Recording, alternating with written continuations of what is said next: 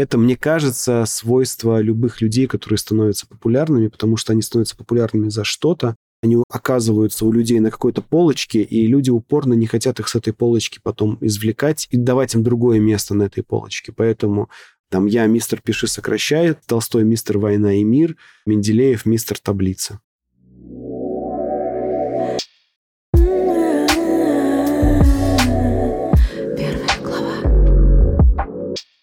Всем привет! Меня зовут Елена Помазан, я нарративный психолог и продюсер школы писательского сценарного мастерства «Бенд». Это подкаст «Первая глава». Подкаст о надеждах, мечтах и разочарованиях современных авторов на пути к своему первому произведению. Сегодня вместе с нашим гостем Максимом Ильяховым, автором бестселлера «Пиши, сокращай», главного подвижника современных медиа, мы, конечно же, будем говорить о тексте, о том, какую роль в жизни автора играет упорство и любопытство. Но это лишь верхушка айсберга. Главная же тема выпуска — это выбор, который мы делаем в творчестве и в жизни каждый день, и как мы ищем свои смыслы. Максим сравнивает современный контент с дофаминовой капельницей, которая с помощью манипуляций, креаторов, копирайтеров погружает нас в сон. Как во всем этом найти свой голос? Как писать со смыслом и возможно ли в современных реалиях делать свой личный выбор? Давайте искать ответ вместе. Первая глава. Добрый день, я рада вас видеть, рада вас слышать в подкасте «Первая глава». Здрасте. Максим, представьте, что мы оказались уже в конце интервью, и какой для вас был бы самый классный результат этого интервью через час или полтора? Сложно сказать. Я стараюсь ориентироваться на то, что будет происходить, и если получится в процессе куда-то выплыть, сделать что-то интересное, то хорошо.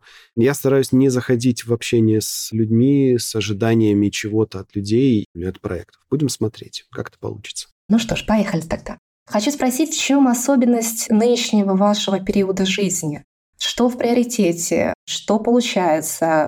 У меня родился ребенок чуть больше двух лет назад, и последние два года были для меня перестройкой с режима, где я только работаю на 99% своей жизни, трачу время свое свободное на работу, на ситуацию, где огромную часть этой жизни и задач это связано что-то с ребенком.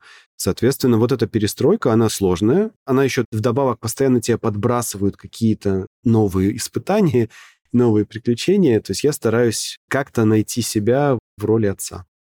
Что вы сейчас делаете, потому что хотите делать, если мы говорим о карьерных каких-то областях? Я веду журнал «Кинжал» как главный редактор. Делаю так, чтобы там выходили интересные материалы, чтобы людям было интересно, чтобы мы делали что-то важное в их жизни. И стараюсь не быть частью информационного шума, который часто создают авторы вроде меня. То есть я стараюсь делать такой контент, чтобы человек потратив на нас свое время досуга, свое время отдыха, чтобы он ушел с чем-то, чтобы это как-то отразилось на его жизни. Вот такая у меня сейчас цель. Вы сказали о том, что вы стараетесь создавать меньше информационного шума, как делают авторы вроде вас. А автор вроде вас — это какой автор? Ну, любой человек, который делает что-то в Телеграме или в любой другой социальной сети, он может скатиться в что-то, что называется контентом, создание контента. Особенность контента в том, что это времяпрепровождение, которое, как говорили в моей юности, в одно ухо влетело, в другое вылетело. Вот если вы когда-нибудь листали YouTube, например, и попадали на Shorts, по-моему, это у них называется, там Представьте, вы начинаете листать эти Shorts, одно посмотрели, там 20 секунд, второе 30 секунд, вы так вот хлоп-хлоп-хлоп-хлоп, листаете, листаете, листаете, прошло уже минут 20, может быть, полчаса, и вы не помните, что вы только что смотрели. Вы как будто вы погружаетесь в такое состояние сна. Я это прекрасно знаю состояние, я тоже часто в это состояние проваливаюсь, особенно когда там, например, ребенок на мне заснул, я не могу его переложить, и у меня из возможных доступных мне занятий только смотреть YouTube. И вот я листаю, листаю, листаю, а потом проходит полчаса, и я думаю, погоди, у меня ощущение, что я устал,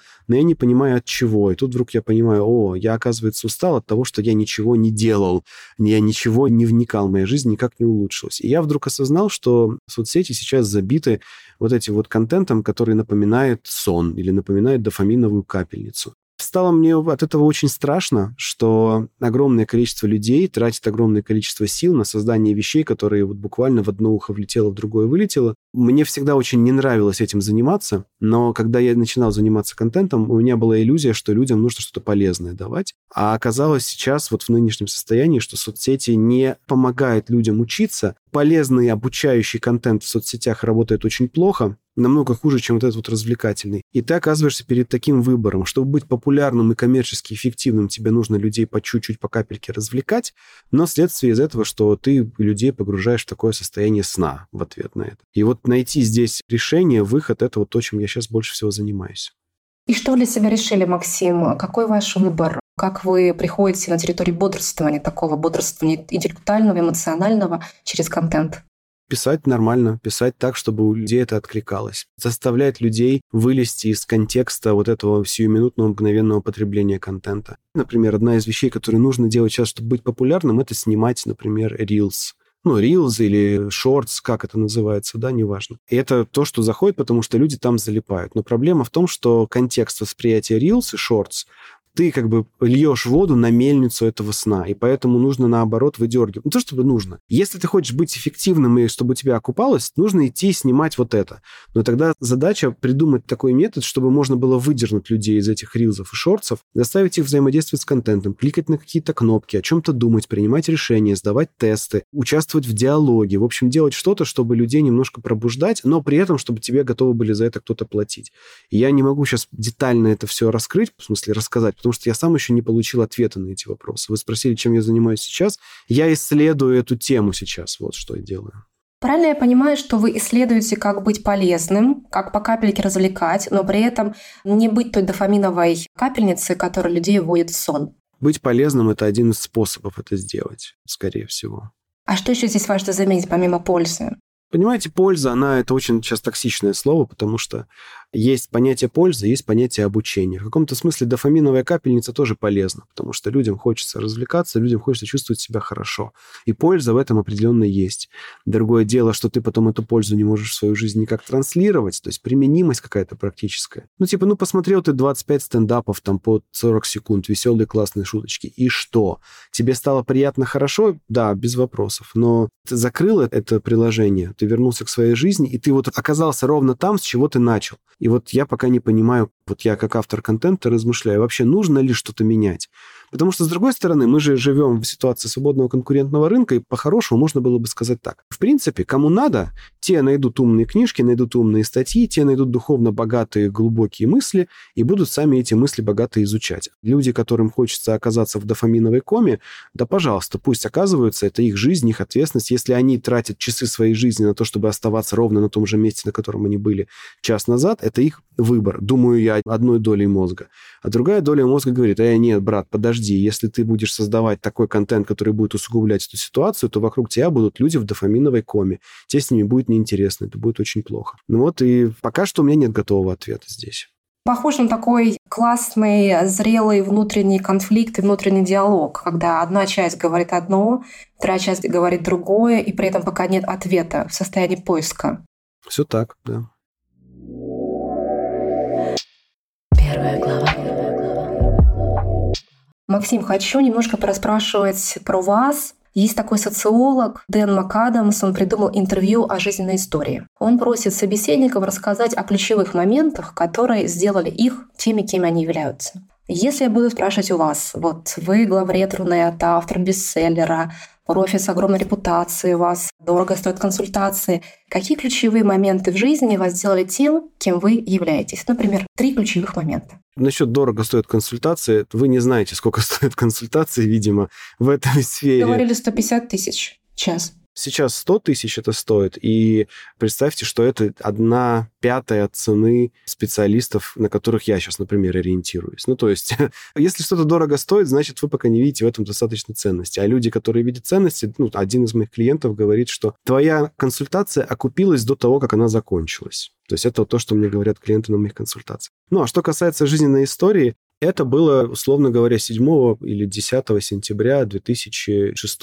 года. Там предыстория краткая. Я учился на Иньязе, и на Иньязе была газета под названием «Лингва». Это было студенческое издание, студенческая инициатива, и там издавались какие-то новости про жизнь факультета. Напомню, это шестой год, ну, то есть я поступил вообще в 2005 В пятом году не было еще ни Фейсбука, ни Инстаграма, ничего не было.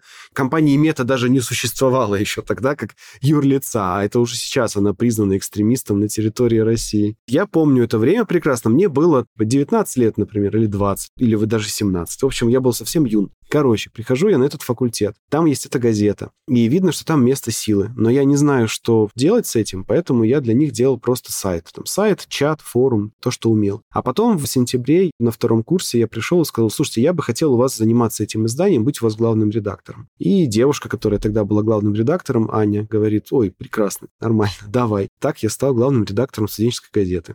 Это одна точка, в которой все началось, и дальше все было просто одно и то же. На самом деле я замечаю, что все, что я делаю в жизни, рано или поздно превращается в газету, в журнал, в блог, в стенгазету, смотря какие технологии сейчас есть, в телеграм-канал, что бы я ни делал. И, ну, а потом в курс. Ну и, соответственно, мы начали издавать с моими друзьями по универу эту газету по-своему как-то. Потом она стала журналом, Потом мы стали пытаться делать студенческий журнал. И набив руку на этих делах, я пошел в бюро Горбунова.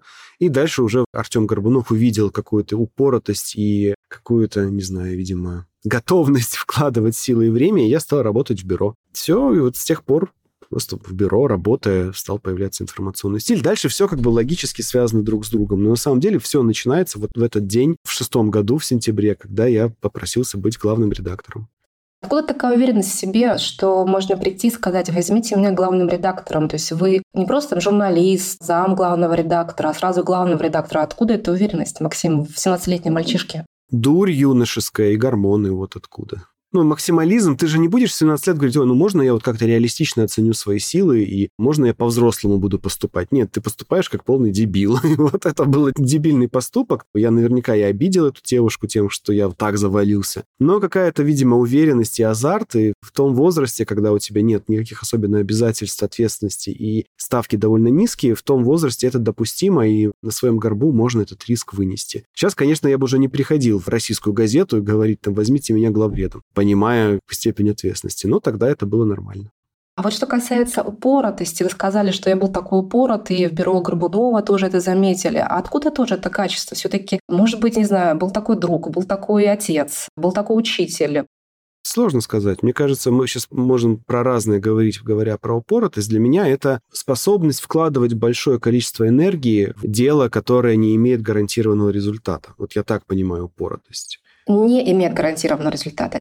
Конечно, да, да. То есть способность сделать ставку, грубо говоря, и играть с этой ставкой довольно долго. Даже если ты в какой-то момент видишь, что ставка не играет. Но ты вот веришь в то, что она сыграет, у тебя есть какие-то причины на то. И для меня всегда эта причина была в моем личном интересе и любопытстве. Любопытство — это то, что тебя тянет в какую-то сферу, а интерес — это то, что позволяет тебе там дальше в этой сфере находиться. И вот у меня всегда было к чему-то любопытство, и часто после этого любопытства еще сохранялся интерес. Ну и в какой-то момент издательство, именно не тексты. Тексты — это какая-то третьестепенная вещь в общей иерархии. У меня было любопытство именно к издательству, к созданию информационного продукта как такового. Текст и картинки, бумага и цифра, обложка и содержание, производство и дистрибуция, получить деньги в деканате и получить деньги у читателей, у подписчиков. Вот это вот тонкая игра, баланс между вот всеми этими вещами, то, что вызвало у меня любопытство и интерес потом, позднее. Слушайте, ну то, что вы описываете, еще здесь очень много азарта и риска, потому что брать на себя ответственность, когда не гарантирован результат, может ли это достаточно рисковый человек. То есть я готов в это входить, я готов рисковать своей репутацией, своим временем, своим объемом внимания. Я бы не назвал это риском. Мне кажется, правильное слово это жертва. Потому что рискуешь ты, когда жертва, пожертвование. Объясню. Дело в том, что когда ты рискуешь, ты как бы ставишь одно против другого, типа ты лишишься как будто бы, например, репутации, если будешь чем-то заниматься. Но я стараюсь не заниматься вещами, которые могут лишить меня репутации. Если ты в чем-то провалишься, ты репутацией не рискуешь. Ты рискуешь репутацией, если ты кого-то подведешь и подставишь. Поведешь себя не по-партнерски, поступишь нечестно по отношению к другим людям. Технически можно лишиться репутации только если ты, ну, например, хочешь сорвать большой куш, и для этого нужно кинуть людей на деньги. Вот это правда риск для репутации. Мне никогда это не интересовало, и у меня не было возможности, я не общался с людьми, которые так делают. А когда что-то такое приходило, когда вот была эпоха криптоскамов вот этих, мне было несколько предложений писать white paper, то есть как бы документацию для каких-то скам... Э, ну, они-то не говорили, что они скам-проекты, но мне было очевидно, что это скам-проекты. И мне предлагали очень хорошие деньги, и я решил в этом не мараться ни в коем случае, потому что я уже тогда понимал, что я не готов, вот сейчас ключевое, я не готов жертвовать своим временем ради чего-то, что в итоге превратится для меня только в деньги. А вот жертва — это более серьезное здесь понятие. Дело в том, что видимо, с раннего детства я понимал, что чтобы у тебя были какие-то ништяки в будущем, тебе нужно сегодня что-то сделать хорошее. Ну, там банально, чтобы Дед Мороз подарил тебе подарки, нужно сегодня там все как-то нормально вести, но у меня как-то с этим обычно не было проблем. Ну, скажем, чтобы я работал курьером у мамы на фирме еще подростком, в самом начале нулевых, еще до универа. И я знал, что если я хочу купить какой-то диск с клубной музыкой, компакт-диски еще тогда были, то мне нужно сделать там 10 маршрутов или 5 маршрутов, сколько-то. И я хотел 5 дисков, мне нужно, значит, было сделать, например, 20 маршрутов. Ну, я шел, брал документы и хреначил 20 своих маршрутов, пока не зарабатывал на нужные мне 5 дисков. И я понял, что если ты хочешь завтра диски, вот, чувак, простой способ. Иди и носи документы из одного офиса в другой. И это было офигенно. И, соответственно, я очень рано понял, что вот связь между моими действиями сегодня, моим трудом и моей жертвой энергии и времени, она прямая. То есть вот ты сегодня вкладываешь, завтра, ну, через неделю у тебя результат. И дальше мне очень везло, что все мои работы имели такой характер. То есть Первая моя работа в универе это была работа почасовка. И я занимался SEO-текстами для людей, которые занимались арбитражом трафика. И это было прекрасно. Ты можешь поработать 5 часов, а можешь поработать 30 часов в неделю. Я, естественно, работал 40 часов в неделю, выставлял счета, и мой заказчик был супер доволен, я получал бабки, и результат моего труда напрямую был в деньгах, и это было очень здорово. То же самое в бюро. Было короткое время, когда я был на зарплате в бюро, но все остальное время я работал сдельно, и я продолжаю работать сдельно. И мне очень нравится эта идея контролировать свой доход буквально напрямую прямо сейчас. Соответственно, вот это понятие жертвы, Скажем, почему у людей бывают с этим трудности? Потому что они не видят прямой связи между своими сегодняшними действиями и завтрашним результатом. Особенно, когда они работают в найме, особенно, когда им можно работать и на 50%, и на 100%, и на зарплату это никак не повлияет. И в этой ситуации работать на 100% ни зачем не нужно, получается, если у тебя это на результат влияет очень плохо. Я этого очень сторонился всегда, не знаю, то ли интуитивно, то ли просто так судьба сложилась. Поэтому я люблю ситуацию, когда у тебя есть непаханное поле работы, и тебе платят за каждый кубометр поднятой целины. Все, и прекрасно. Вы упомянули, что так сложилась судьба, а вы верите в судьбу, Максим? Не знаю. Но я верю в то, что ты действуешь определенным образом, и ты получаешь результаты в соответствии со своими действиями от мира всегда и точно. И в этом смысле это твоя судьба, потому что ты действуешь, ты получаешь результат. Но то, что что-то предначертано, я не верю, что мы детерминистические машины. Нет, то, что в физическом смысле, я не исключаю, что время уже все случилось, мы живем как бы в проекции какого-то уже случившегося времени, что время — это то, что мы воспринимаем, и в каком-то смысле вся история уже случилась. Я в это допускаю, у меня даже есть какие-то мои субъективные ощущения, которые намекают мне на то, что так и есть. Я вот так скажу. Вот я вчера был в Москве. Я выступал на ВДНХ, и вот я еду обратно, мне нужно было успеть на поезд, мне нужно было за 40 минут успеть где-то поесть. И я захожу на Курской, там атриум, торговый центр. Там где-то между первым и вторым этажом, межэтажье, и там стоит ресторан. И в одной двери там Il Patio и Fridays. И Иль Патио – это, условно говоря, здоровая итальянская еда. Рыбка там, лосось, условно говоря. А если пройти чуть дальше, там Fridays, и там пиво, бургеры, картошка разница между этими двумя местами 2 метра. И я сел в Ильпатио, потому что в моей голове было, чувак, вот именно в такие ключевые моменты жизни решается твоя судьба. От того, что ты сейчас выберешь, зависит то, как сложится твоя жизнь завтра. Ты через полгода таких выборов будешь невероятно жирным, и ты будешь сам себе не нравиться. Какой уровень осознанности? Это то, чему обучают в медитации, в буддизме, на хороших курсах йоги постоянно задавать себе вопрос, что ты хочешь, где ты, что ты выбираешь. А этот уровень осознанности, он что же вам не от рождения дан? Это тоже бесконечная Нет. самодисциплина и воспитание себя, Максим? Нет, это следствие жизненных ограничений. Объясню. В мире можно делать очень много всего разного. А я один очень маленький и могу успевать очень мало за свой день, за свою неделю, за свою жизнь. И если в юности я мог исправить косяки своего планирования и своих решений своими жопочасами, особенно по ночам, то сейчас, когда я по полдня провожу с ребенком, я стараюсь за ним ухаживать по полдня, хотя бы, чтобы жена успевала работать. Вы папа в декрете, серьезно? Нет, я не папа в декрете. Мы с женой делим, условно говоря, там, с 9 утра до 4 часов дня я работаю, а жена с ребенком. А потом с 4 часов дня до 11 вечера я с ребенком, а жена работает. Вот, и смотрите, когда у тебя уполовинен день, так-то раньше я все это время мог с 9 до 9 работать, и вообще не проблема, и не уставал, ничего. Когда у тебя уполовинен день, у тебя нет возможности исправлять косяки своего планирования своими же жопочасами. И ты начинаешь жестко осознавать ограничения и, например, исправлять ошибки своего питания уже очень дорого, уже очень долго, уже как бы возраст не тот, чтобы жрать в себя все и не замечать никаких последствий. И на тренировку пойти тоже задача нетривиальная, потому что единственный момент, когда я могу записаться на тренинг, это с 10 вечера до 11.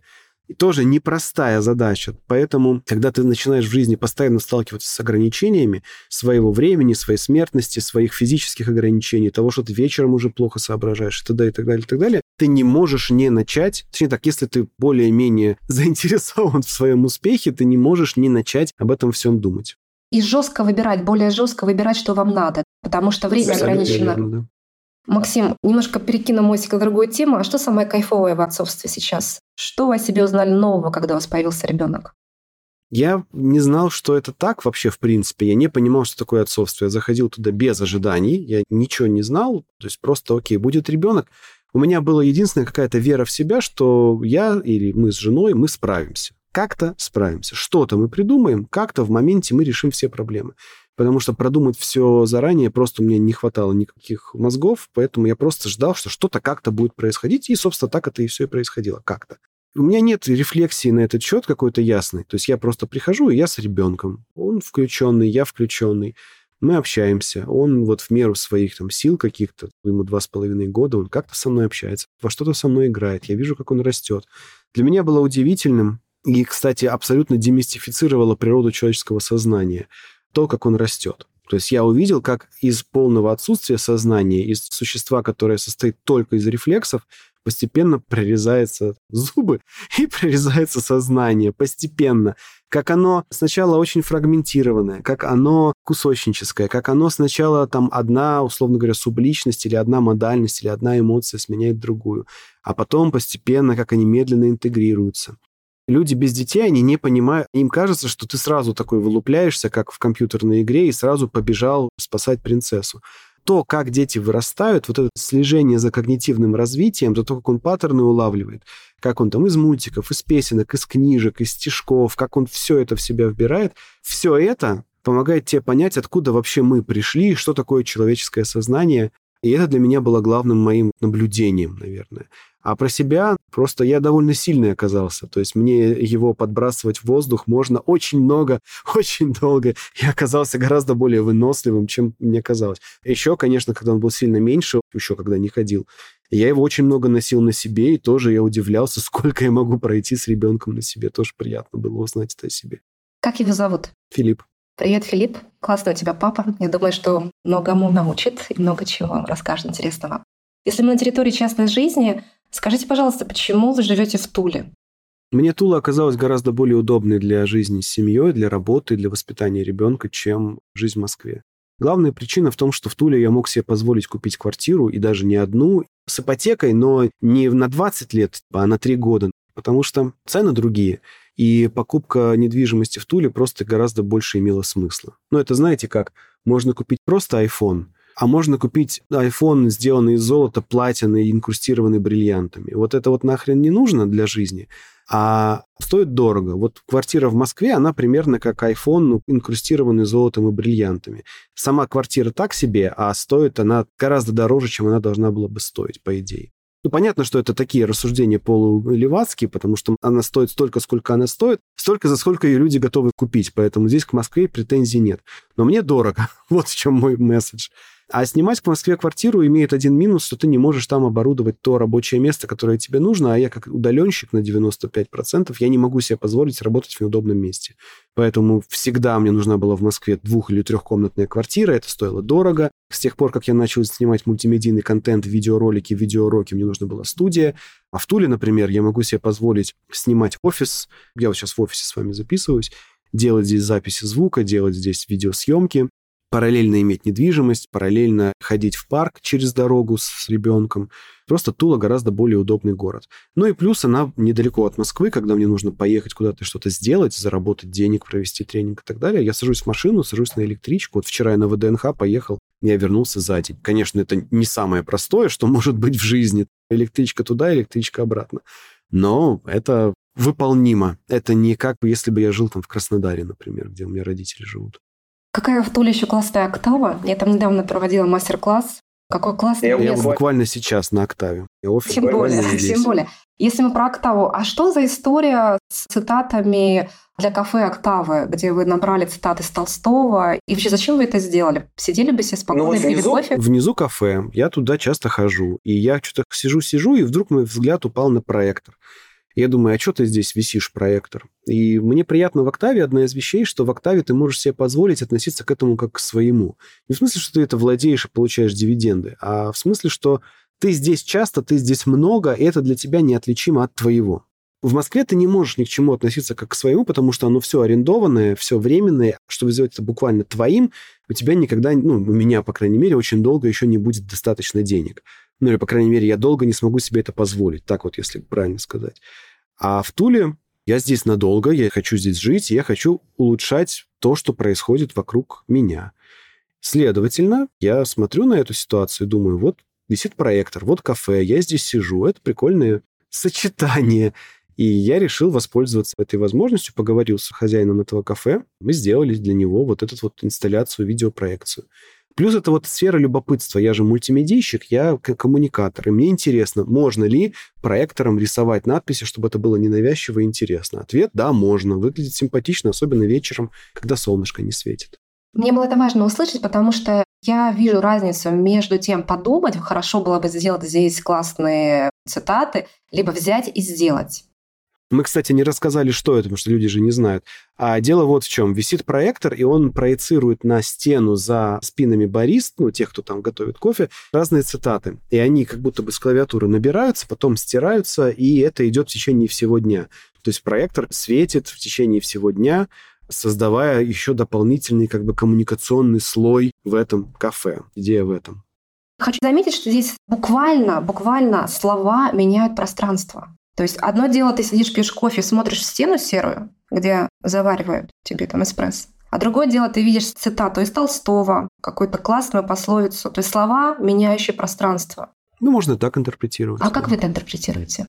Мне хотелось создать возможность, чтобы люди увидели это и сделали свою интерпретацию. А я, как автор этого, я просто знаю, что это может сработать. Мне здесь интереснее было технологическое решение, например, сколько выдержит лампа проектора, или как это скажется на его долгосрочной жизни, что будет с текстом после 20 дней такой работы. Вот я больше про это думаю. Есть у вас любимые цитаты из Толстого?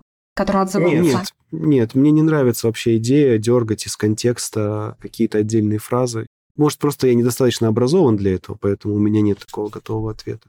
Мне очень близко у Толстого его в каком-то смысле жизненная трагедия, что на закате жизни, когда он стал заниматься реально важными для себя вещами, духовностью, верой, это все еще был дядя мистер «Война и мир», мистер Анна Каренина, и он был, безусловно, кассовый, массовый популярный, и казалось, если читать его дневники, что его тяготило не то, чтобы это слава, его не слава тяготила, его тяготило, что он не мог донести до людей что-то, что он считал более важным. И это его отчаяние. Я его немножко понимаю. Но это, мне кажется, свойство любых людей, которые становятся популярными, потому что они становятся популярными за что-то, они оказываются у людей на какой-то полочке, и люди упорно не хотят их с этой полочки потом извлекать и давать им другое место на этой полочке. Поэтому там я мистер Пиши сокращает, Толстой мистер Война и мир, Менделеев мистер Таблица. Психология это называется инерция восприятия. Когда у нас mm-hmm. есть определенный образ, из него очень тяжело человека вынуть, потому что, да, он как будто бы примагничивается. И в этом и трагедия, и драма, и вызов какой-то, выйти из этого образа. Наш подкаст, первая глава, посвящен тому, как авторы написали свои первые книги. Если позволите, перейдем к «Пиши, сокращай». У меня вот она здесь на столе, совершенно замечательно. У вас новая уже версия. Да, классно. да, у меня новая версия. Огромное им спасибо за этот труд. Это, безусловно, большое влияние на индустрию, на качество текстов. Мне кажется, что у этой книжки есть еще психологический эффект. Она помогает людям лучше друг друга понимать. Это я придумываю, так интерпретирую, либо есть там такой момент, что мы больше и лучше друг друга понимаем, когда мы четче коммуницируем.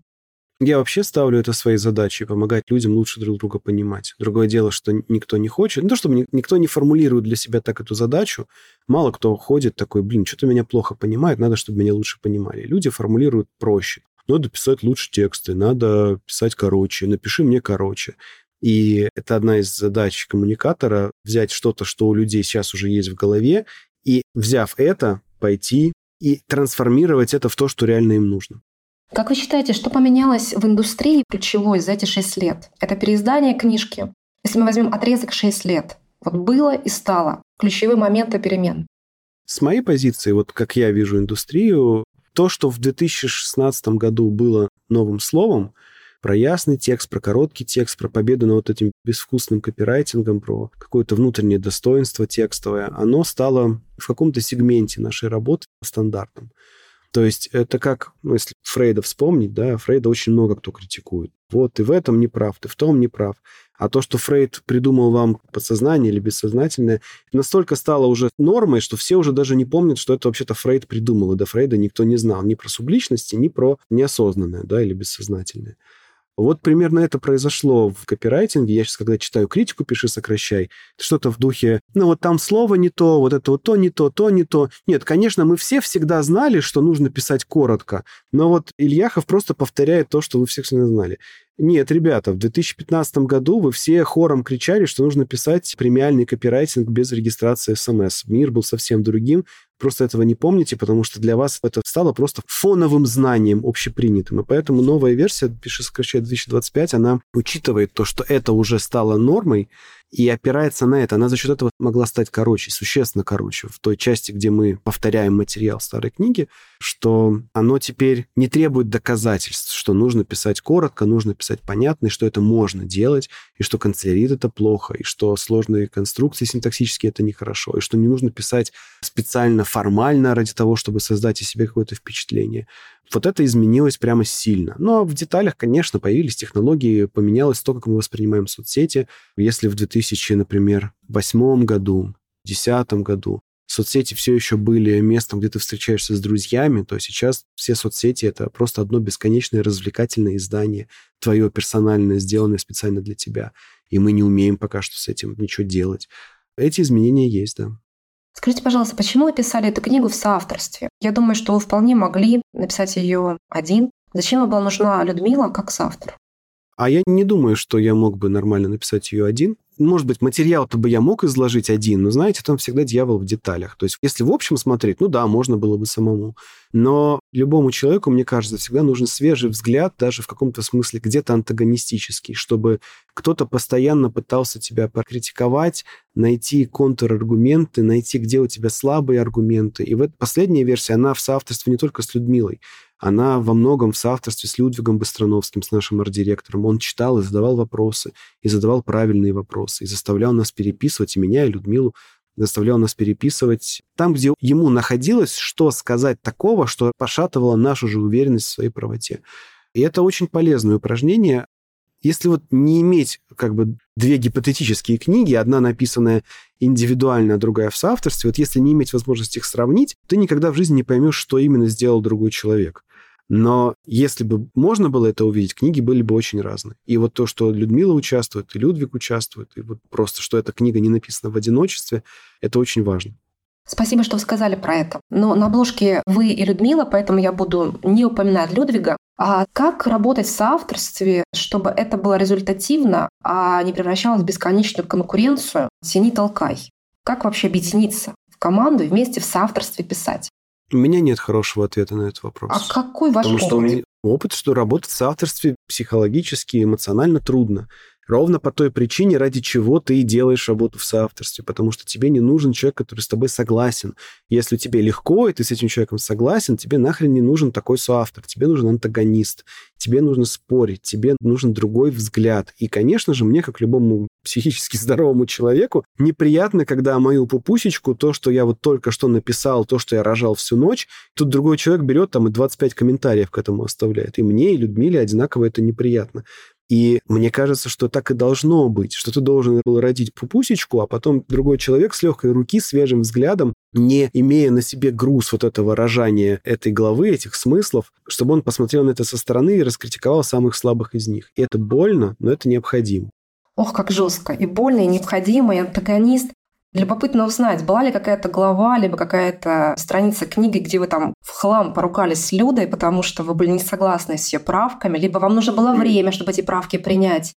Мы так не работаем, нет. Мы писали каждый свои главы, потом передавали их друг другу и отдавали друг другу комментарии на условиях, что каждый человек, так как это его глава, он сам принимает окончательное решение, прислушаться к этим комментариям или нет болезненно просто самостоятельно наедине с собой читать эти комментарии и понимать, что Люда права. Это болезненно. У нас не было задачи никогда согласовать наше видение насчет чего-либо. В этом смысле каждый из нас имеет полную авторскую свободу. Но дать комментарии и прислушаться к этим комментариям, просто понять эти комментарии, это да, это необходимо. Максима, научите, а как все-таки прислушиваться к комментариям? Потому что я работаю с текстом, у нас там школа, бенд, редактор дает обратную связь на художественные тексты. Иногда невыносимо читать даже самые экологичные комментарии, тебя просто все возмущает и взрывает изнутри.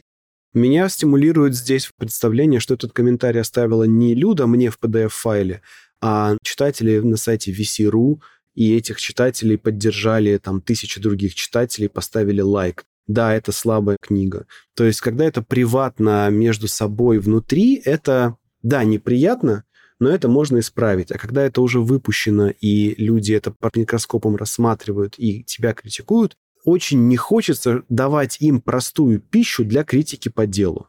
Понятно, что книгу много критикуют, и большинство людей критикуют ее просто как человек из палеолита какого-нибудь, человек не очень разбирающийся в теме, который смотрит на iPhone и не понимает, что с ним делать. С этой критикой как бы никаких проблем нет. Хорошо, спасибо. Ваш звонок очень важен для нас. А когда люди по делу цепляются, вот это, ну, с одной стороны, больно, с другой стороны, справедливо, и с третьей стороны, так как ты книгу все-таки выпускаешь долго, нужно дать людям меньше этих шансов. Соответственно, помни об этом, я смотрю на эту книгу как бы немножко из будущего. Я представляю, что я этот коммент прочитал через два года после выхода этой книги от реально умного человека. В аннотации книги сказано, что она помогает излагать мысли кратко и ясно, без мусора, без штампов, без фальши. С мусором и штампами все более-менее понятно. Максим, а как проверить текст на фальш? Фальш – это то, что у самого автора есть, когда он думает одно, а говорит другое. И проверить это можно как-то своей чуйкой. И она проявляется, ну, слова эти какие-то особенные, какая-то интонация, какой-то темп. Часто фальш начинается с того, что человек говорит слово «друзья». У некоторых людей это строго психологически. Это как верификация ну, или проверка на ложь. Ты устанавливаешь некую базовую, базовое поведение человека, проверяешь, ну, в расслабленном состоянии, наблюдаешь за тем, как он себя ведет, и потом в момент, когда он становится не сам собой, когда он начинает контролировать, что он говорит, в этот момент поймать его очень легко. Соответственно, с людьми, которых ты знаешь более-менее, фальш там просто прет из всех щелей. А когда новый человек для тебя, ты первый раз читаешь текст, там может быть сложнее. Есть какие-то маркеры еще? Вот я просто не совсем понимаю, объясните мне, ради бога. Чуйка должна быть, увидеть это в тексте, почувствовать это в тексте. А есть какие-то маркеры, помимо слова «друзья», что человек что-то с вами заигрывает, либо что-то ну, например, Хорошо, например, порядок слов неестественный. Люди так не говорят. Всякие инфлексии появляются. То есть ты мог написать «Вчера мы пошли в магазин». А человек начнет писать, например, «Вчера в магазин мы ходили». Но опять же, это можно понять только если ты видишь, ну, не весь корпус текста, сколько-то других текстов человека. То есть он не всегда такой долбанутый, а вот именно сейчас почему-то долбанулся, значит, вот что-то у него в душе не так. Потом у него что-то вдруг невзначай начинается. Между делом, кстати. Все, что говорится кстати, это вот оно. Если он что-то перечисляет через запятую, например, почему я не покупаю какую-то продукцию или почему я не хочу жить в России, будь уверен, что это длинное перечисление. Все это не важно, кроме последнего пункта. То есть обращая внимание на последний пункт, это то, ради чего он это все пишет.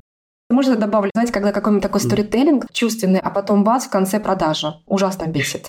В принципе, инструмент продажи в конце, ничего против продажи я не имею, пожалуйста, продавайте, это нужно, полезно. Но когда есть даже технология вот этого прогрева, когда тебе долго рассказывают какую-то слезливую историю, ты такой, ой, да, у меня тоже эти проблемы есть, какой ужас, какой кошмар.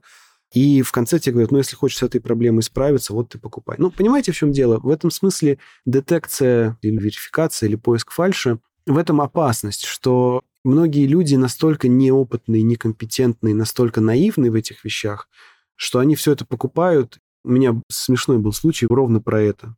Я веду занятия, онлайн-лекцию и показываю пример фальшивого текста, объясняю, что с ним не так. И это фальшивый текст рекламы какого-то онлайн-сервиса тех лет. И после этой лекции мне в комментарии пишут, а дайте ссылку на этот сервис. То есть это фальшивый текст, но людям настолько он зашел, потому что они не увидели, что это подстава, что это фальш, и они хотели бы им начать пользоваться. Нет этой чуйки, нет такого инструмента, который бы отличал есть люди, у которых нет внимания, нет опыта, может быть, они не так чувствуют чужой стиль. Ну, например, вот я знаю очень хорошо стиль Тёмы Лебедева, и когда кто-то пытается под Тёму написать пост, это сразу видно, это сразу бросается в глаза. Еще хорошо видно фальш, особенно в корпоративных нативных интеграциях, так называемых, без пометки реклама, когда человек начинает не своим голосом перечислять преимущества продукта или какие-то аббревиатуры или технические термины. Недавно у блогера Андрея из Москвы, Лука Ябков, может, слышали его, это ресторатор московский. И у Сбера вышел пресс-релиз о том, что там какой-то его Сбер Гигачат, это их языковая модель, в каком-то тесте какой-то там ММ что-то обошла, значит, какую-то старую другую языковую модель. И я вижу, пишет человек этот Андрей, я вам сейчас зачитаю этот его текст, потому что он прекрасен. Пишет Лука. Пока стою в пробке, быстро вам расскажу, от чего офигел сегодня. У меня в окружении есть несколько друзей, которые увлеклись нейронками и искусственным интеллектом. Внедряют их в бизнес и все время мне про это рассказывают новости про них, хочу я этого или нет. Так вот, то есть длинный заход, типа личная история. Так вот, есть компания OpenAI, выпустившая известный чат GPT. В ее сайт входил еще Илон Маск. Но во время тестирования MMLU, в скобках ХЗ, что это, специально для вас правильное название посмотрел, в ходе которого были введены вопросы из 57 областей знаний, наша российская нейронка от Сбера ответила на 6% лучше, чем от OpenAI. То есть человек говорил-говорил, вдруг ему в задницу вставили корпоративную руку корпоративной пиар-службы, проговорила нужный месседж, да, и закрыла. Как я понял, что это подстава, ну, что это пиар-акция Сбера, потому что в ту же минуту в другом канале новостном вышла ровно эта новость со следующим текстом. Обновленный чат тра от Сбера оказался выше по качеству ответов, бу-бу-бу. Для проверки применялся тест MMLU, Massive Multitask Language Understanding, состоящий из вопросов тра-та-та. Отечественная модель справилась лучше американской на 6%. То есть два текста написаны на базе одного и того же темника ни один в жизни живой человек на базе темника вот так выступать не будет. Это все написано по заказу. И понятно, что у Андрея не было отметки рекламы на этом. И я такой, ага, чел написал типа от себя, но явно, что он переписывал пресс-релиз Сбера. И у меня детектор сработал, но он сработал по счастливой случайности, потому что тут же Сбер обосрался, показав этот же пост в другом месте в этот же момент. А если бы я не увидел это, я бы сказал, что просто Лука немножко сошел с ума или просто кто-то стоял у него с пистолетом у виска и заставил писать не своим голосом. Но для этого нужно быть чутким, настроенным. Большинства людей этой чуткости нет, и они все это прекрасно съедают. Инфлюенс-маркетинг работает, люди верят блогерам, которые говорят, что они пользуются какими-то продуктами и покупают эти продукты, ну и далее по списку. Слушайте, ну а как им быть настроенным, если у нас развлекательный контент? Вы сами говорите о том, что развлекаем, развлекаем, развлекаем, развлекаем, а где польза? То есть, конечно, такая тема сложная. Как вы относитесь к тому, когда в текст сшиты триггеры, и он однозначно манипулятивен? Например, когда я готовилась к интервью, я внимательно смотрела ваш блог, и там, например, был текст про справедливость. Справедливости mm-hmm. не существует. Никаких весов, которые отмеряют справедливости, нет. То есть этот текст как будто бы ну, можно было зеленой ручкой отмечать, где вы приглашаете людей к спору, приглашаете к дискуссии, типа давай-давай, возрази мне. Вот манипуляция в тексте для вас тоже это такая зона чувствительная, и лучше это не делать. Либо это можно делать, если у нас есть задача продать. Да сложно сказать. Манипуляция, в моем понимании, это когда ты хочешь действие X, при этом не напрямую предлагаешь это действие совершить, а делаешь какие-то дела Y, Z там, и так далее, А, Б, С, Д, чтобы человека подтолкнуть к нужному тебе действию. То есть ты не говоришь, иди покупай, типа вот скидка, а ты говоришь, кстати, осталось на складе две штуки, наверное, сегодня распродадим. Вот что-то вот такое, да? И во многом манипуляция, она в посыле автора, а не в том, что в итоге тебе говорят в тексте. Но это, знаете, есть классный такой, очень хороший, мне кажется, наглядный пример. Если жена хочет манипулировать мужем, но первый муж с ней развелся, а второй муж дурачок, не обладает достаточной мудростью, чтобы эти манипуляции раскусывать. И, например, жена говорит, ой, что-то так спина болит, вот бы массаж. А муж такой, да, массаж-то хорошо. И все. Она такая, так, погоди. Мой первый муж на этот момент брал и покупал мне абонемент в массажный салон. А этот что-то типа не ведется на манипуляцию. Блин. Ладно. Ой, что-то такие цены в массажных салонах высокие. А муж ей отвечает, например, да вообще офигевший, что-то там ты сидишь, мнешь просто, надо просто пойти помять. За что там 2 500 платить? Да вообще офигели. Кошмар. Она говорит, да, ну себе думает, блин, вообще он никаких намеков не понимает. То есть здесь вроде бы целеполагание было манипулятивным, да, а результат абсолютно не манипулятивный. Бывает такое. Для меня манипуляция — это на 100% что происходит в голове автора, а не то, что происходит у читателя. Вот вы прочитали текст, который я написал просто на чистом бомблении задницы, потому что я прочитал чей-то текст Родиона Скрябина, но меня очень разозлил, и я пошел на этой злости, пока не стух уголек, пошел писать. Я вообще не думал ни про читателя, ни про Родиона. У меня был посыл, я его послал в мир. И что с ним дальше будет, в общем-то, меня не сильно волновало. Но можно при этом, наверное, вычитать в нем и манипуляцию, и как будто у меня там какой-то строгий, хитрый расчет, но на эту хрень у меня нет времени, честно говоря. Манипуляция в тексте все-таки это хорошо или не очень? Либо зависит от ситуации. Когда мы сознательно зашиваем текст триггера.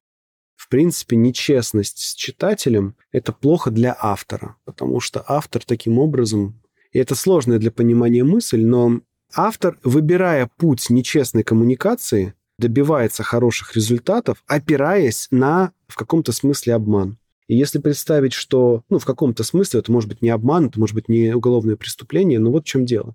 Из-за того, что мы все очень тесно социально переплетены, мы не живем никто в одиночестве. Рано или поздно люди, которые строят свой бизнес на обмане людей, рано или поздно оказываются в одном из трех мест. В бедности, в СИЗО или в Дубае, например в изгнании, в ссылке.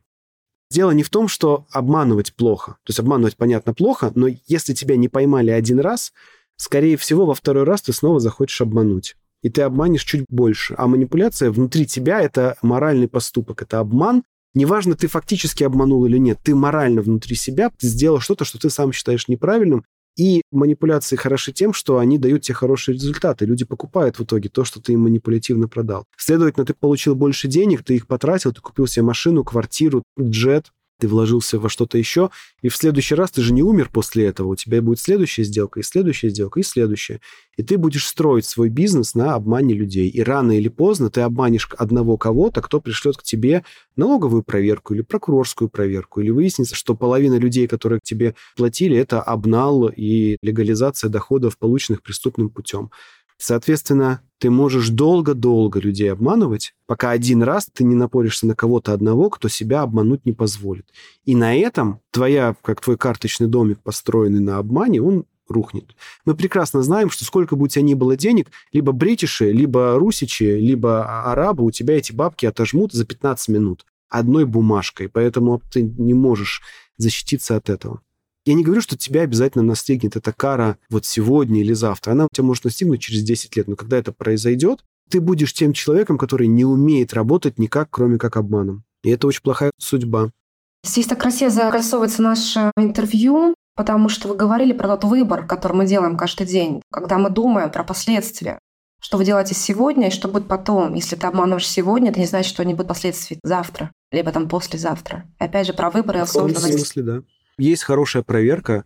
Хотела бы ты жить в мире, где все люди делают то, что делаешь ты все время? Да нет, конечно, было бы скучно. Потом я за разнообразие.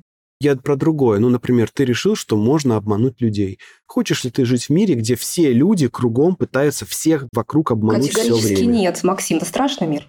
Ну вот, страшный мир мы же все переплетены, мы же все связаны. Ты, например, какой-нибудь инфобизнесмен, и ты решил, что можно обманывать мамочек в декрете, обещая им, что они будут независимы и классно финансово. Ты заработал на Бентли, а их обобрал, в общем-то, они взяли кредиты на твой курс, и они разочарованы. То есть ты отравил жизнь кучи людей за счет, ну, ты сам обогатился. И куча других людей посмотрели на тебя и сделали так же. И понятно, что я сейчас морализаторством занимаюсь, и в каком-то смысле каждый за себя, и каждый имеет право жить как хочет там и так далее. Но вот я же живу в Туле, например, и я бы не хотел делать ничего того, что отравляло бы жизнь людям, с которыми я рядом живу в Туле. Окей, есть Тула, есть мой дом, есть моя улица, есть мой город. А есть Тульская область, а есть агломерация Тульско-Московской области, вот когда нам достроят метро. и будет вот это вот объединение наше. А потом есть же вся Россия. Мы очень-очень тесно взаимосвязаны, гораздо более тесно, чем нам кажется. И когда ты поступаешь не морально, в твоей же системе ценностей, то дело не в том, что есть какая-то общая мораль. Дело в том, что ты сам позволяешь себе приступить твои же моральные принципы, твое же понимание о том, что будет хорошо для тебя, для твоей семьи, для всей нашей страны. Как только ты поступил неморально, ты разрешил этому неморальному, чтобы оно стало происходить вокруг тебя больше и чаще. И в конечном итоге... Если позволите, переброшу мостик в другую тему. Я работаю в школе Бенд. Нашей школе в следующем году 10 лет. Мы учим писать художественные тексты. Когда я ехала на это интервью, мне некоторые наши студенты мне написали, ну вот, наконец-то встретились антагонисты. Инфостиль Максима и школа Бет, где можно все. И драконы, и принцессы, и единороги, и триллеры, и все что угодно, и там классный результат, в общем, все-все-все. Но у нас есть проблемка. У нас есть очень много авторов, которых издательство уже на моменте публикации романа либо рассмотрения романа принуждают вести соцсети. И бедный автор художественной литературы, он не понимает, что ему там делать, как ему себя там подавать, как себя раскрывать, потому что это как будто бы отдельная работа, и что себе рассказывать.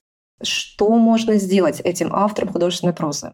Вам короткий ответ или правильный? И тот, и другой. А мы выберем. Короткий ответ – сиськи. Ну или что-то, что хорошего есть у вас такого, на что другие люди хотели бы посмотреть. Хорошую жизнь, приятные завтраки, красивые волосы, красивую семейную жизнь, ухоженных деток.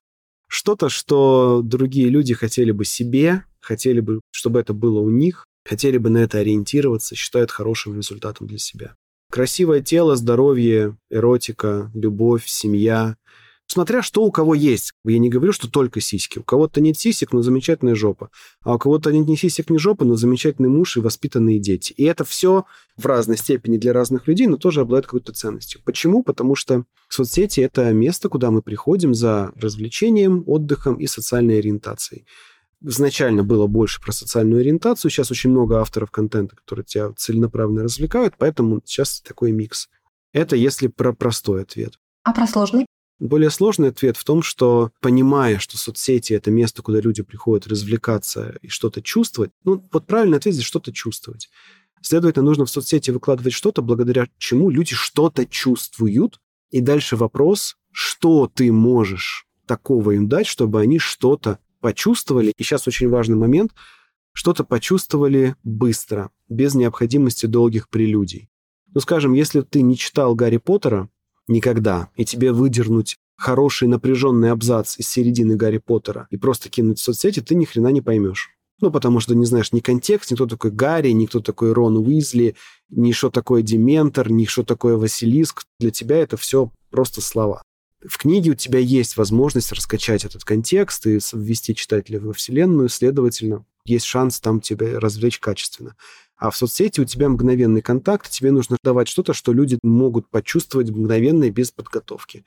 Поэтому первый ответ мой был сиськи, дети, жены, подарки, бам-бам-бам. Потому что это понятно, это быстро, это про нашу жизнь. Поэтому, кстати, вот для многих людей верен тезис, что нужно показывать свой лайфстайл. Если там есть что показать, если ты умеешь красиво подавать свою жизнь, если ты пошел в баню, и это выглядит красиво, в смысле, не голый ты сидишь, даже если ты в халате белом сидишь, но ты красиво носишь халат, ты красиво себя осветил, а не то, как было уже готовое. Если ты пошел завтракать, ты же можешь сфотографировать грязные тарелки, там все у тебя размазано, а можешь сфотографировать красиво, все четенько. Правильный ответ в соцсетях нужно давать что-то, чтобы люди что-то чувствовали. Они за этим туда приходят. А что это может быть, это нужно индивидуально с каждым садиться и смотреть, что у тебя есть. Может, у тебя суперинтересная работа, а может быть, у тебя суперинтересные персонажи, а может быть, ты пишешь произведение про фурии кошка-жен, и изображение фурии кошка-жены — это то, что людям даст что-то почувствовать в данный момент. То есть надо копать в чувства. Спасибо, будем копать в чувства. Максим, а вы вообще читаете художественную литературу? Нет, стараюсь избегать этого. Прям избегать? Ну, не то, что я специально не избегаю, но выбираю между тем, чтобы посмотреть лекцию какого-нибудь там спикера про что-то, что мне важно и нужно сейчас, и просто посидеть с книжкой, я всегда выбираю лекцию или курс или что-то такое. И никогда, никогда, никогда, никогда не хотелось написать рассказик, попробовать свои силы в романе? У меня есть Я сейчас заканчиваю работу над альбомом музыкальным. Ух ты! Где я делюсь в такой наполовину стихотворной форме наблюдениями о жизни, об отцовстве, о зрелости, но он имеет скорее характер такой статьи в журнале «Кинжал», чем художественного произведения. Подождите, это ваши стихи? Вы сами ну, писали? И ваша музыка? Ну, музыка не моя. Я понял, что я не успею написать музыку, если я буду писать музыку сам, что я буду три года делать альбом, если я буду сам писать музыку. Поэтому я позвал композитора Киру Вайнштейн, она позвала своих друзей-музыкантов, и вот они сделали альбом, сейчас он на сведении. А когда будет релиз? Когда будет презентация? Как бог даст. Может быть, через месяц, может быть, через три посмотрим. У него есть название уже? Есть рабочее название «Пять историй». Ну, пока не знаю. Пока так. Там нет даже названия артиста пока, к сожалению. То есть просто есть продукты, я пока не придумал. Он, с одной стороны, очень личный, он, с другой стороны, как подкаст, только под музыку. А с третьей стороны, он все-таки будет выходить на платформах, и на платформе нужно, чтобы тебя могли найти. Ну, то есть это сложное маркетинговое уравнение, я пока его не решал. Пока лежит только три мастера из шести, так что еще есть время подумать об этом. Пять историй. Буду слушать. Максим, вы знаете, хочу завершать наше интервью. Очень ценное, глубокое, если что подумать, что с собой унести мне, думаю, слушателям. Но мне какое-то, знаете, такое грустное ощущение, что мы с вами как будто бы немножечко на угасающей звезде. Что я имею в виду? Видеоформат оттесняет текст. Тиражи художественной литературы падают. Какое-то такое ощущение, что текст немножечко уступает место видеоформату. А что такое, по-вашему, видео? Это тоже текст. Видео тоже текст. Да. Что такое, по-вашему, топовый сериал Netflix? Тоже текст, конечно. Люди что, смотрят, что они что, сиськи не видели, драконов не видели? Да видели они все это сто раз. Но почему-то именно «Игру престолов» люди смотрели запойно бесконечно. Что, мы не видели этого, который МакКонахи? Видели, конечно, но почему-то именно в True Detective мы его полюбили очень сильно. Потому что там есть история, Просто Там есть история. Надо признать, что работа автора, редактора уже сильно за пределами просто печатного текста по одной суперпростой причине. Технологии настолько развились, что мы теперь можем не только писать буквы, черные буквы на белом листе.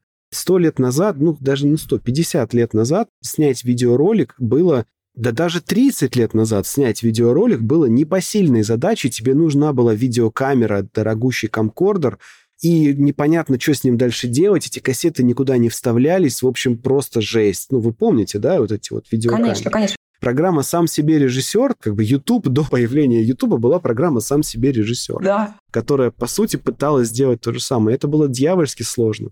Сейчас у каждого в телефоне есть камера, на которой можно снять, ну, фильм Netflix снять нельзя, но фильм для России 2 сериал снять вообще без всяких проблем можно на телефон. Надо радоваться этой возможности, нужно ликовать от того, что наконец-то мы не зажаты только печатным словом. Наконец-то, слава тебе, Господи. Но вместе с тем, например, есть куча ситуаций, когда тебе тупо неудобно смотреть видеоролики. Ну вот, скажем, есть двухчасовая лекция какого-то там Джордана Питерсона. Но это два часа жизни. Но даже если ты на полуторной скорости ее будешь слушать на английском языке, все равно ты ее будешь слушать полтора часа, час двадцать. Но это дофига. Тебе хочется, чтобы это было текстом, чтобы ты текстом все это прочитал. Поэтому там текст все еще нужен. Дело не в том, что звезда угасает. Дело в том, что технологии позволяют дать читателю выбор.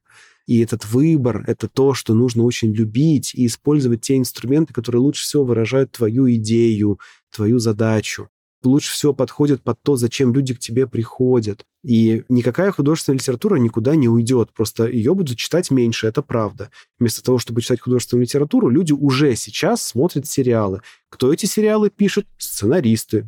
Никакой сериал не рождается в видеостудии. Сериалы рождаются в текстовом редакторе автора сценария. А он часто рождается на базе художественного произведения, романа, бестселлера. Поэтому наоборот все. У нас появилась возможность теперь, чтобы наши художественные произведения читали люди, которые никогда никакие художественные произведения не читали. Возьмите массу людей, которые посмотрели историю Дейнерис Таргариен, и сравните ее с массой людей, которые могли бы в своей жизни прочитать и «Песни льда и пламени». Но их же там на три порядка больше, в тысячу раз больше людей, которые посмотрели на Дейнерис на экране, чем которые прочитали бы Джорджа Р.Р. Мартина. И это невероятный прорыв, это кайф, нужно это любить, Максим, радоваться. То есть мы иначе... живем на сияющей звезде, которая видоизменилась, это какая-то очень новая планета, правильно я понимаю? Мы живем в центре просто взрыва сверхновой, и из нашей сверхновой вылетают новые форматы, которые 20 лет назад были технически просто недостижимы. Сколько сериалов производилось 20 лет назад? Мало, мы их все успевали смотреть. Сейчас Netflix выпускает сериалов больше, чем любой человек может за всю жизнь посмотреть, а Netflix их выпускает за год. Ну это же какой спрос? Смотрите, если Netflix нужно, я не знаю сколько, например, нужно снять 100 сериалов за год, чтобы удовлетворить спрос самых разных людей. Где они возьмут 100 сценариев? В какой другой кинокомпании покупали бы 100 сценариев за год 50 лет назад? Просто представьте, 100. Это сценарий через день нужно покупать, ну, через два дня, чтобы удовлетворить этот спрос. То есть где-то появилось рабочие места для 100 сценаристов. Это где-то появилась задача лицензировать 100 классных это только один Netflix за один год, а мы живем сто лет, например. Ну, то есть поймите, это все ровно наоборот. Но да, твои личные тиражи твоего личного маленького произведения, которое ты будешь издавать в издательстве, да, вот это конкретный технический носитель, он сузился. Но это как переживать, что ты телеграфистом всю жизнь работал, люди стали реже ходить в телеграф, или что ты был кучером, и люди меньше заказывают поездки на каретах. Ну да, ну иди работай в такси тогда, какие проблемы? Спасибо. Последний вопрос. Я всегда завершаю этим вопросом любое интервью. Что для вас значит быть автором своей жизни? Хм, это какие-то громкие слова. Я об этом не думал. Ничего это не значит. Потому что для меня эти фразы не наполнены смыслом. Но у меня есть другой взгляд на этот вопрос. Я в какой-то момент, ну я об этом уже говорил, в какой-то момент я осознал, что все плохое, что случается в моей жизни, можно проследить, как бы провести линию к моим плохим решениям в прошлом. И чем дольше ты живешь, тем больше ты можешь предсказать, какое сегодняшнее твое плохое решение, каким плохим последствиям приведет завтра. И на счастье, тебе не нужно видеть будущее, чтобы предсказать, с одной стороны. А с другой стороны, у тебя есть, у каждого человека есть внутренний голос, который ему в нужный момент говорит, чувак, это неправильно. То, что ты сейчас собираешься сделать, это неправильно. И дальше нужно учиться прислушиваться к этому голосу, несмотря на какие-то внешние обстоятельства. Я вам сейчас хороший пример приведу из своей жизни. Я уже был женат, у меня уже был ребенок, и у меня была возможность, я был в командировке, далеко, ко мне пришла девушка, человек женского пола. И по всему ее поведению мне было понятно, что она готова сейчас со мной пойти в номер. Вот прямо вот сейчас, вот если я возьму ее за руку и поведу сейчас в номер, у нас все будет с ней, все, что я захочу и больше. И два голоса внутри говорил. Один говорил, типа, да нормально, прокатит, типа, ништяк, давай, типа, пойдем. А другой голос говорит, ну, давай проведем линию, давай, вот я сейчас тебе нарисую, как твоя жизнь будет разрушена. И ты сейчас проведешь линию вот из этого будущего сюда. И это начнется с того, что ты сейчас кончишь. Пойдешь с ней, разденешь ее, будешь с ней трахаться минут 20, например. Готов ты разрушить свою жизнь ради вот этого? И потребовалось некоторое мужество и некоторая сдержанность и некоторая уверенность в этом внутреннем голосе, чтобы сказать, да, братан, ты внутренний голос абсолютно прав. Поэтому никто никого за ручку не взял, мы допили кофе и разошлись, каждый в свой угол. И вот это вот понимание, вот эта способность в нужный момент прислушаться, и это может быть также и пойти в Ильпатио, а не во Fridays, это лечь спать в час ночи, а не в три часа ночи, пойти заказать безалкогольное пиво, а не алкогольное. Спасибо, что вы порассуждали на эту тему, как быть автором жизни вслух, и так откровенно.